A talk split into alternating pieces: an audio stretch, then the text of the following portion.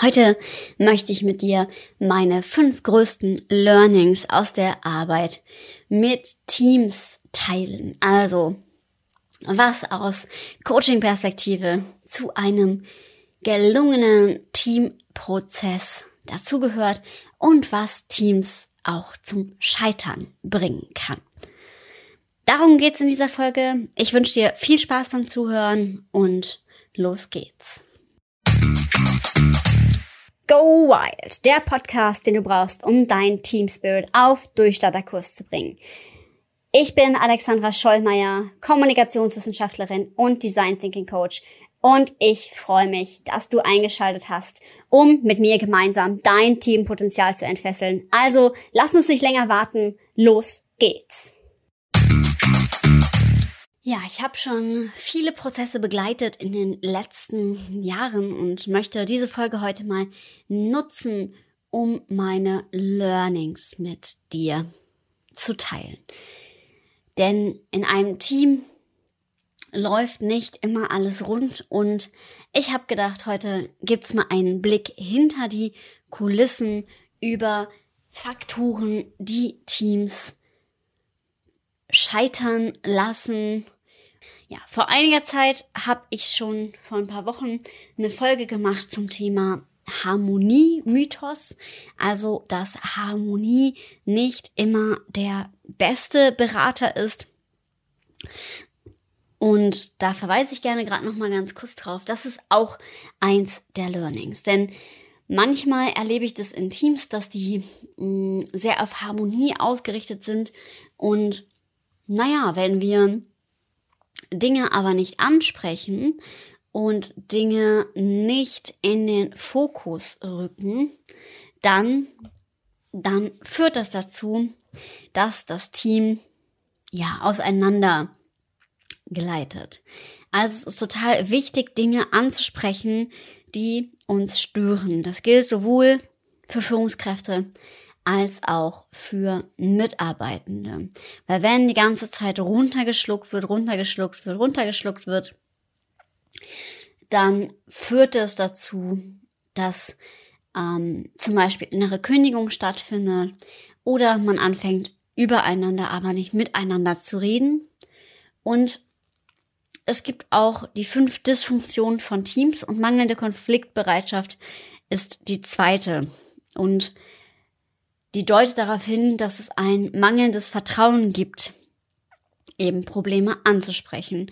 Und deswegen ist es total wichtig. Natürlich kann man Konflikte konstruktiv ansprechen, aber zu viel Harmonie ist gar nicht unbedingt zuträglich. Das heißt nicht, dass ähm, es nicht trotzdem blöd ist, wenn es immer wieder ähm, Konflikte über das gleiche Thema gibt und man sich wirklich nicht einig wird und so weiter ähm, dann muss man sich natürlich schon Gedanken machen, ne, weil Konflikte kosten Zeit und Kraft. Und wenn es natürlich zu krass ist, dann sollte man sich da natürlich einen anderen Weg überlegen. Das ist ja, ich vergleiche das immer gerne wie mit einer guten Beziehung. Ähm, da kann ein Konflikt dazu führen, dass man einander besser versteht als vorher, dass man sich gemeinsam weiterentwickelt, dass man sich auch gemeinsam anders eingrooven kann. Gleichzeitig, wenn man sich nur in die Köpfe bekommt, dann führt das natürlich dazu, dass man sehr gefrustet ist. Und genauso ist es eben im Team auch. Zu viel Harmonie schadet aber nur im Clinch liegen bringt auch nicht weiter. Natürlich. Das heißt, total wichtig, dass du ähm, immer wieder Dinge ansprichst, sowohl als Führungskraft als auch wenn du eventuell in Mitarbeiterperspektive bist. Feedback und wirklich schauen, was kann ich an einer Situation, wenn mir irgendwas nicht so stimmig erscheint, auch verändern eines der wichtigsten Learnings und ich sehe trotzdem, dass es ganz häufig nicht gemacht wird, was klingt vielleicht relativ einfach und äh, auch eingängig, aber es ist einfach ganz häufig nicht der Fall und Mitarbeiter kündigen dann und ja, das alles sozusagen, weil nicht der Weg gegangen worden ist, bestimmte Konflikte mal wirklich offen anzusprechen. Gleich ist es aber auch super, super wichtig. Mm, das erlebe ich auch ganz häufig, dass Führungskräfte nicht die Verantwortung für ihre Führung übernehmen. Das erkenne ich immer daran, dass ich dann ins Team geholt werde, mm, um bestimmte Probleme einfach zu lösen. Also ein Problem, wo die Führungskraft nicht weiter weiß. Und genau da ist die Krux, weil ich werde geholt, um das Problem zu lösen und nicht ich werde geholt, um die Führungskraft dabei zu unterstützen, das Problem zu lösen. Und das ist der kleine, aber feine Unterschied.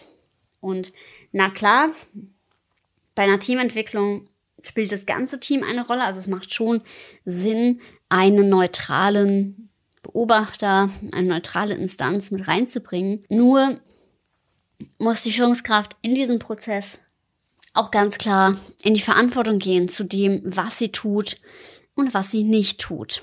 Und ähm, wo sie auch nach dem Prozess, wenn die Ergebnisse feststehen, in Handlungen das Ganze überführt, weil ein Teamcoaching bringt überhaupt nichts, wenn die Führungskraft danach nicht sagt, okay, ähm, die und die Ergebnisse gab's und da und da setzen wir jetzt an. Also wir ähm, leiten jetzt aus einem gemeinsamen Teamworkshop konkrete Handlungen ab und ich halte das Zepter dafür in die Hand. Und ähm, dessen ist man sich manchmal nicht bewusst. Also gerade wenn man sich noch nicht so gut mit Coaching auskennt, die Verantwortung für das, was letztendlich passiert, liegt immer bei dem Team selbst und ähm, bei einer klaren Hierarchie eben auch federführend mit bei der Führungskraft. Und das ist auch ein Gelingensfaktor von Teamentwicklung. Was ist noch wichtig? Ähm, es gibt immer wieder Führungskräfte, die versuchen, Partizipation zu vermeiden. Also ähm, möchten eigentlich gar nicht so gerne, dass das Team mit bestimmt oder mit Feedback gibt. Ähm, da sind wir aber auch bei dem Thema Mythos Motivation, weil dann denkt man, man könnte Mitarbeitende von außen motivieren und das funktioniert aber mit diesem IKEA-Effekt. Also ähm, der IKEA-Effekt ist der Effekt, wo man gemeinsam an etwas baut und deswegen mehr committed ist als vorher. Das heißt, es gilt, diesen Dialog zu fördern und dann ähm, gleichzeitig, wie in einem vorherigen gesagt, die Verantwortung zu übernehmen. Also Partizipation fördern. Also auch bei allem, was ihr euch überlegt, was kann ich denn machen, um meine Mitarbeiter zu motivieren oder um Erfolge zu feiern, fragt sie. Nimmt sie mit ins Boot, denn Partizipation hilft euch genau das zu erreichen, was ihr wollt. Und zwar, dass das Team Bock hat ähm, auf das, was es tun soll und auch eine volle Leistung bringt. Das vierte, die Passung in den Teams ist entscheidend. Ja, es gibt auch manchmal den Fall, auch wenn ich gerade gesagt habe, Konflikte sind gut und notwendig. Ähm, es gibt aber auch immer wieder den Fall, dass sich eine Teamdynamik einfach ändert, wenn eine Person das Team verlässt. Und manchmal, ähm, ich höre das immer wieder von Teams, ähm, gerade diese Woche war das nochmal. Es gab eine Person im Team und als die gegangen ist, puh, hat sich auf einmal die ganze Teamdynamik verändert zum Positiven. Auf einmal ist ein viel besseres Klima da. Und man wusste vorher gar nicht, dass es wirklich an dieser Person liegt. Und manchmal ist es aber tatsächlich der Fall. Es muss nicht immer der Fall sein, weil manchmal zeigt so eine Person auch nur auf, wo wirklich ein Problem ist ähm, in dem Team. Ja, das heißt, es könnte sein, dass es sonst auch wiederkehrt. Aber manchmal ist einfach die Wertepassung nicht da. Ich hatte das auch schon bei einem Team. Es ist, hat einen hohen Wert an Weiterentwicklung. Also sie sind sehr performant und so weiter. Und da war halt eine Person, die war im Vertrieb eingestellt und die hatte kein Interesse daran, sich weiterzuentwickeln. Also sie wollte eigentlich Sachen abarbeiten und ähm, ja auch, auch ja eher so ihren Kram machen und abarbeiten, aber nicht jetzt mit ganz viel Aufwand sich da noch weiter einarbeiten. Und das ist auch okay, nur für diese Stelle war das halt nicht passend. Ja, und deswegen ist es total wichtig, dass die Passung da ist. Die Passung ist für mich im Übrigen auch als Teamentwicklerin total wichtig. Also, äh, wenn ich nicht zu dem Team passe als Teamentwicklerin, ist das genauso blöd. Deswegen ähm, ist es immer super, wenn das Team sich gemeinsam findet und ja auch gemeinsam die Teamentwicklung anstoßen kann, vielleicht auch den Teamentwickler gemeinsam aussucht. Und egal, das ist das fünfte Learning, egal welches Thema ihr versucht zu verändern, denkt immer dran, es ist ein Prozess. Auch das erlebe ich ganz häufig.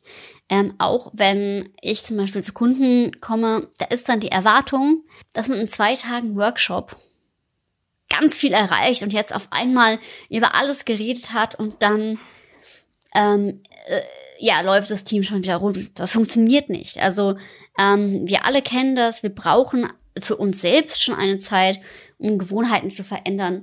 Wenn wir gesünder leben wollen zum Beispiel oder Sport machen wollen oder so, das dauert eine Zeit, bis sich das wirklich eingeschliffen hat. Und man hat seine Fehltritte. Und genauso ist auch die Arbeit mit einem Team, das man woanders hin entwickeln will, ein Prozess. Deswegen habe ich auch tatsächlich sehr viele Teams, mit denen ich ähm, ja so ein Jahr oder teilweise auch länger arbeite, weil es eben diese Zeit braucht. Und es braucht Schleifen, die mitgedacht werden, damit ein Team wirklich nachhaltig weiterentwickelt werden kann. Also eine Initialzündung nützt nicht viel, weil die verpufft. Es ist dann vielleicht ein schönes Event, das kann man machen, aber es bringt einen nicht initial weiter. Genauso ist es, wenn ihr euch gemeinsam im Team weiterentwickeln wollt. Also ihr dürft nicht erwarten, dass wenn ein Gespräch gemacht worden ist, auch wenn ihr Führungskraft seid und jetzt mal einen Prozess anstoßen wollt, dass das sofort fruchtet. Nein, Entwicklung eines Teams, Menschen in einem Team sind ein Prozess. Das war das fünfte Learning.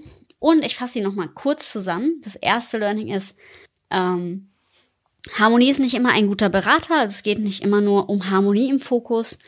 Die Verantwortung für einen Prozess und die Führungskraft muss für das Team Verantwortung übernehmen. Das ist ganz oft ein Scheiterfaktor, dass die Führung nicht in die Verantwortung geht ne, und ihre Rolle nicht übernimmt. Also ähm, eigentlich möchte das alle ihr, ihren Kram selbst machen, aber nicht dafür sorgt, dass das Team zur Selbstorganisation angeregt wird und auch keine Partizipation zulässt. Ähm, ja, also nicht das bewusste Mitgestalten zulässt und das dann in eine Richtung kanalisiert. Das ist der dritte Punkt. Und die Passung zwischen den Teammitgliedern ist der vierte Punkt. Total wichtig, dass die Teams zusammenpassen. Und auch wenn es einen Teamentwickler gibt, der Coach zu diesem Team passt. Und das fünfte, ein Prozess braucht Zeit. Weiterentwicklung geht nicht in einem Tag, sondern ist ein Prozess. Das waren meine fünf Key Learnings. Ich hoffe, du konntest einiges daraus mitnehmen. Und ja, damit verabschiede ich mich in dieser Folge. Ich sag wie immer, sei mutig und hab wilde Ideen. Und wenn du Lust hast, die Rakete in deinem Team zu zünden und deinen Team Spirit auf Durchstarterkurs zu bringen, dann melde dich gerne bei mir. Connecte dich mit mir über Instagram oder LinkedIn. Wir kommen gerne in den Austausch.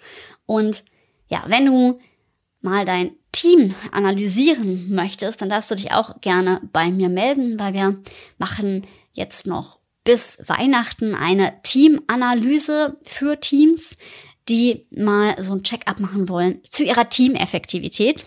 Also auch da darfst du dich gerne melden. Und wie immer, wenn du Ideen hast für den Podcast, kannst du gerne mir auch ein Thema oder eine Frage stellen. Die beantworte ich auch gerne hier. Ansonsten war es das von mir und habt alle eine gute Zeit und da vor Weihnachten jetzt keine Folge mehr kommt, wünsche ich auch schon mal frohe Weihnachten, schöne Festtage. Es wird nächsten Sonntag, also, also am 26. eine neue Folge geben. Zurückschau auf das Jahr 2021. Genau, wenn du da Zeit hast, manchmal ist es ja ein bisschen ruhiger auch zwischen den Feiertagen. Viel Spaß beim Zuhören und ja, ansonsten wünsche ich dir alles Gute, alles Liebe und bis dahin.